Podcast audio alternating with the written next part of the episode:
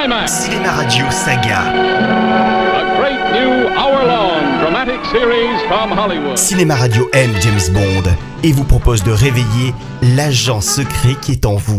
Anecdote de film. Détail de tournage. Eric vous dit tout, vous dit. Cinéma Radio, Nous y sommes. la radio officielle des grands films.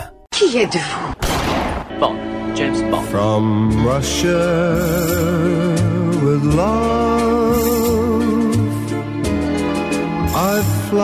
to you. Much wiser since my goodbye to you. Ne tournons pas autour du pot. Bon baiser de Russie, seconde aventure cinématographique de l'agent 007, sorti en 1963, est certainement le meilleur film de la saga, toutes époques confondues. Penny, je ne regarde pas les autres femmes. Oh, c'est vrai, James D'abord parce qu'il finit de poser les bases qui feront la renommée de la série, comme par exemple le pré-générique, ainsi que la chanson qui le suit, les gadgets, ainsi que les cascades spectaculaires, éléments qui étaient presque absents de Dr No. Mais Bon baiser de Russie se distingue également par une atmosphère plus sombre et adulte, très proche des films d'Alfred Hitchcock, tranchant avec ce que va devenir la saga par la suite, à l'exception des films plus récents avec Daniel Craig. Tu peux me tuer, James? Je ne dirai rien Dans le film précédent, nous avons vu que le défunt Dr No faisait partie d'une organisation criminelle appelée Le spectre, ce qui veut dire spécialiste en contre-espionnage, actes de terrorisme, représailles et extorsion. Les quatre pierres angulaires du pouvoir. Eh bien, cette fois-ci, le grand Manitou de cette organisation apparaît pour la première fois, mais de dos et avec un chat sur les genoux. C'est le légendaire Ernst Stavro Blofeld. Le siamois, poisson vorace, créature fascinante.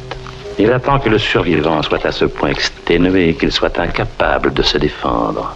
Et alors, comme le spectre, il frappe. Ce méchant ultime désire se venger de l'agent à l'origine de la mort d'un de ses disciples, notre Bond adoré bien sûr. Pour ce faire, il met sur pied un plan machiavélique et assez compliqué à suivre. Attention, il faut bien vous accrocher. J'ai déjà choisi une jeune fille qui travaille au consulat russe à Istanbul. Elle est capable. Elle fera l'affaire.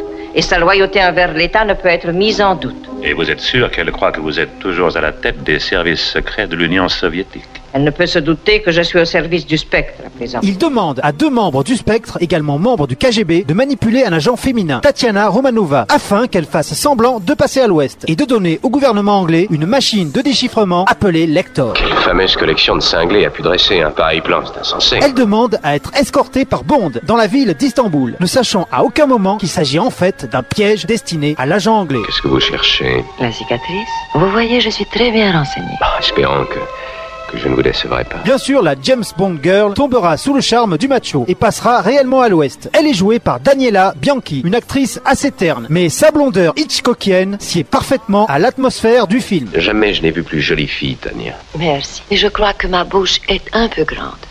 Non, la taille idéale. Les deux membres du spectre font partie des meilleurs méchants de la saga. En effet, l'homme est le sosie absolu de Vladimir Poutine et la femme est affublée d'une chaussure poignard d'une efficacité redoutable. Horrible femme.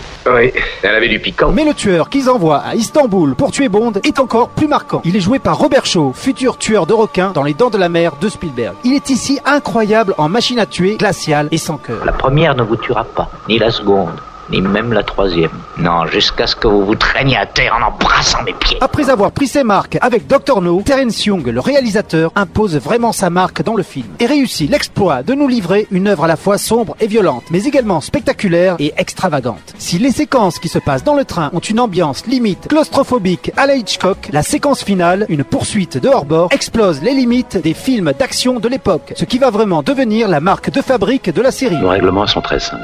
Si vous échouez, Bon baiser de Russie est donc un Bond unique en son genre, à la fois précurseur et très différent de la suite de la saga, étant donné que les réalisateurs suivants iront dans une direction de plus en plus spectaculaire, parfois même jusqu'à la Du caricature. vin rouge avec le poisson. J'aurais dû me méfier d'une pareille hérésie. Vous y connaissez en vin sans doute, mais c'est vous qui êtes à genoux. Voilà, je vous retrouve très bientôt pour le prochain film, et en attendant, n'oubliez jamais que son nom est... Bonne. James Bond.